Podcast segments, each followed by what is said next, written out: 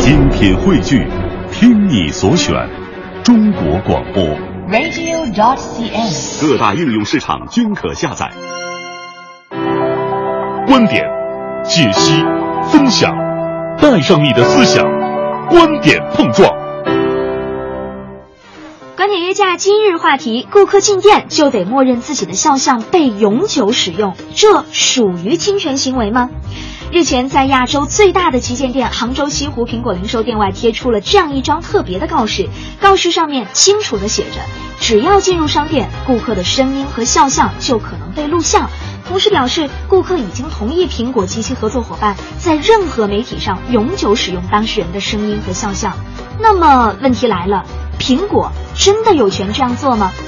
评论员卢静和心宇观点针锋相对，对这件事儿您怎么看？欢迎发送您的观点到微信文艺之声公众平台“观点约架”，等您说话，参与话题有奖品哦。欢迎各位，这里是快乐晚高峰之观点约架。我们今儿要跟大家聊的就是关于苹果涉嫌侵权的事儿啊。自从这个苹果发布了 Apple Watch 哈，果粉们就是翘首以待。现在这个新产品预约发售了。作为亚洲最大的旗舰店，杭州西湖苹果零售店自然也是人头攒动，火爆异常。哎，但很多人就看到了这个有点任性的广告告示啊，也头一次听说这签合同得用脚签，为什么呢？因为你只要走进去，你就算是同意啊。对了，人家这广而告之是这么写的，请注意，今天光临 Apple Store 这个零售店的顾客，你的声音和肖像很可能会被摄录。进入到这个零售店，就表示你接受并且同意苹果及其合作伙伴在任何媒体上永久使用你的录音和肖像。谢谢合作。那么以后，苹果在任何媒体上就使用这些声音肖像，顾客就表示说：“哎，这反正也告诉你了嘛，你知情了，并且同意了。”有人觉得说，嗯，反正应该不会太在意吧，没什么问题。也有用户提出质疑说，如果不同意，那就是不是不让我们进店了，对吧？你这是有点店大欺客啊。呃，所以想问问大家伙儿，您觉得顾客进店就得默认肖像被永久使用，属于侵权行为吗？我们两位评论员卢静和心宇是观点针锋相对。我们首先有请卢静。虽然算不上什么果粉，但移动电子设备都是用苹果的，因为产品质量还可以，而且我也没有粉到要抢它各种产品的首发，所以到目前为止还没有跟苹果专营店打过交道，并没有业务往来和感情上的交流。看到杭州苹果公司零售店声称可以随便摄录顾客的音像，并且以后可以在任何媒体上使用这些音像，我甚至有点愤怒了。特别是这句话，表示你接受并同意苹果公司及其合作伙伴在任何媒体上永久使用你的录音和肖像。看，不仅是苹果公司，还包括他不知有多少从哪里来的那些合作伙伴，任何媒体上永久使用，嚯，霸气冲天呐、着实就是一个霸王条款的范本嘛。苹果零售店以果粉们对你产品的热爱，要挟顾客让渡自己最根本的人格权。你不是喜欢吗？那就得无条件的听我的。你不想被摄录吗？好，那就别进来。这种轻视、傲慢、压榨、剥削，真是让人憋屈。嗯，卢静的表达清晰明了，霸王条款啊，就属于侵权，对吧？但另外一位评论员心宇就不这么认为了，我们有请他。我认为完全没有这么夸张，因为从新闻报道的内容来看，其实这个摄录行为，店内的员工你说的很清楚了，不是由苹果公司的这个门店里头的人员来进行的，而是因为当天售卖新品可能会引来大批的顾客以及跟风而来的媒体，这个行为是由媒体产生的。苹果其实是作为一个第三方，那么作为一个第三方做这样的一个告示，我认为它核心的目的是一个提示作用、提醒作用。它其实有义务提醒，也可以没有这个义务提醒。现在它只不过是尽了自己这样一个看上去有点多余的义务，就把自己推到了风口浪尖。我觉得这个是有失公允的，而恰恰是值得提醒的是我们的一些媒体的采访方式。我们经常会看到在大街上有一些媒体抓住一个行人就开始采访，其实很少有媒体真正做过征求对方同意的这样的一个标准行为。那么就默默认你只要接受我的采访。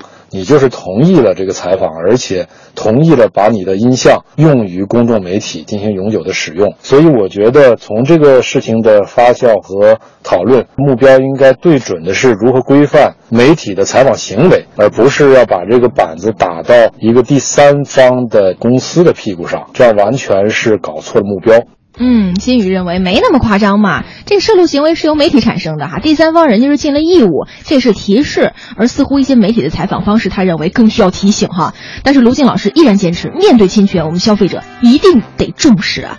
有的朋友说录就录吧，言行注意一些不就行了吗？这么想的坏处在于，第一，你的录像可能出现在不利于你形象的语境中，比如说外国人嘲笑中国人崇洋媚外，丑化中国形象，那是不是很委屈呢？又或者你的音像为他的产品做了广告，人家赚得盆满钵满，你却变成了毫不获利的合作伙伴，是不是很冤呢？第二，我们用自己的音像换来了进店参观购买的机会，就是姑息了商家的霸权。本来消费者在与商家霸王条款的维权斗争中就处于绝对弱势。如果因为我们的满不在乎，纵容更多商家不拿消费者的权益当回事儿，甚至形成根深蒂固的大气候，那么我们就成了损害自己利益的帮凶啊！第三，跨国公司在海外的面貌一直是文明礼貌树新风，在大陆市场上却是问题不断。从肯德基的豆浆门到保洁公司的漱口水，从康菲漏油事件到阿迪达斯耐克独一门，中国消费者总是被区别对待。我们不忠诚于国内产品、自主品牌也就罢了，不能这么惯着洋企业呀。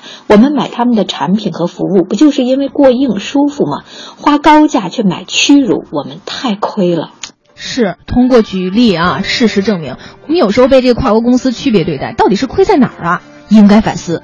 但另外一方，新宇就针对这一观点啊，也用详实的事实来反驳，告诉我们什么才是真正有问题的。有请新宇。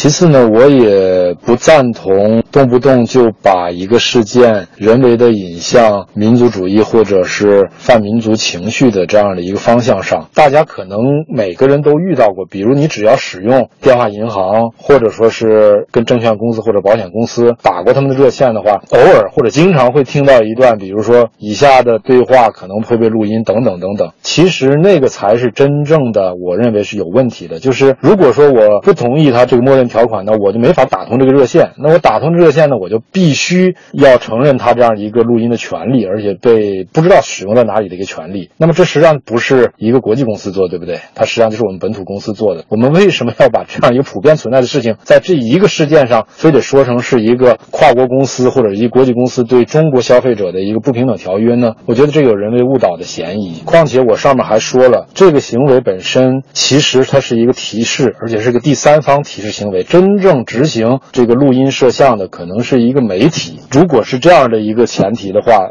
苹果公司的这个行为其实还优于我刚才说的我们平时遇到的一些电话里头的那样的一个提示的行为。看来啊，这样的权力之争不止在国际哈，国内公司也存在。但是卢静老师还是呼吁，我们应该对苹果公司的霸王条款说不。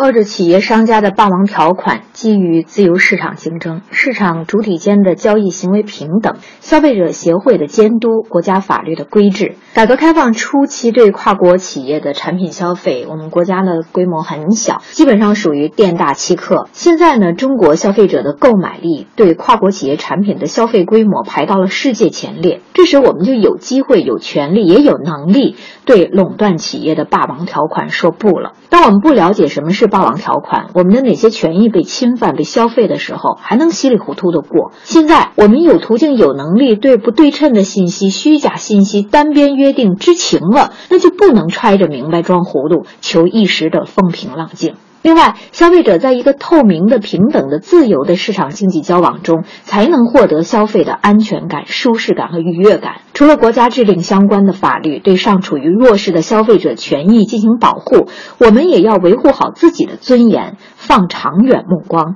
为我们的现在、将来、我们的后代争取一个健康踏实的消费环境。对，不了解你说啊，稀里糊涂吧。现在事实就摆在面前，我们这时候必须行动起来，维护健康的消费环境了。其实关于侵权啊，新宇老师还有自己的提示。最后，我想提醒大家注意的是，在报道中其实很清晰的。我们看到了，大部分的用户都是不反感这样的一个行为的。其实这是偶像经济的这样的一个特征之一。我举一个例子，比如说一帮粉丝去听自己偶像的一个音乐会，去听现场。那么他其实当上面的镜头扫到他的时候，定格于他的特写的镜头的时候，很少，我从来没见过有这个粉丝他会把自己的脸捂起来，用这样的方式来表示厌恶或者是保护自己的这样的一个权利。更多的时候，我看到的是他会用。非常夸张的表情，比如说站起来或者是大声喊叫，来反而凸显自己在这场音乐会中的一个形象的展现。他也不忌惮这样的一个行为。会被公众媒体所转播，这是为什么呢？这其实就是偶像经济它里头的一个特征，就是在那一刻，那么它实际上是把自己跟自己的这个偶像所做的一个传播行为绑定在一起。苹果公司发布这样的一个新品，尤其是第一次发布的时候，大部分去的人肯定是苹果的深度粉或者叫脑残粉。那么其实它是一个偶像经济特别典型的这样的一群代表人物。我们其实应该更。现实的去看待，实际上本身这些去店里的顾客，他对这个事情的这样的一个反应，而不要人为的为了其他的某种目的去把这个事情扭曲化。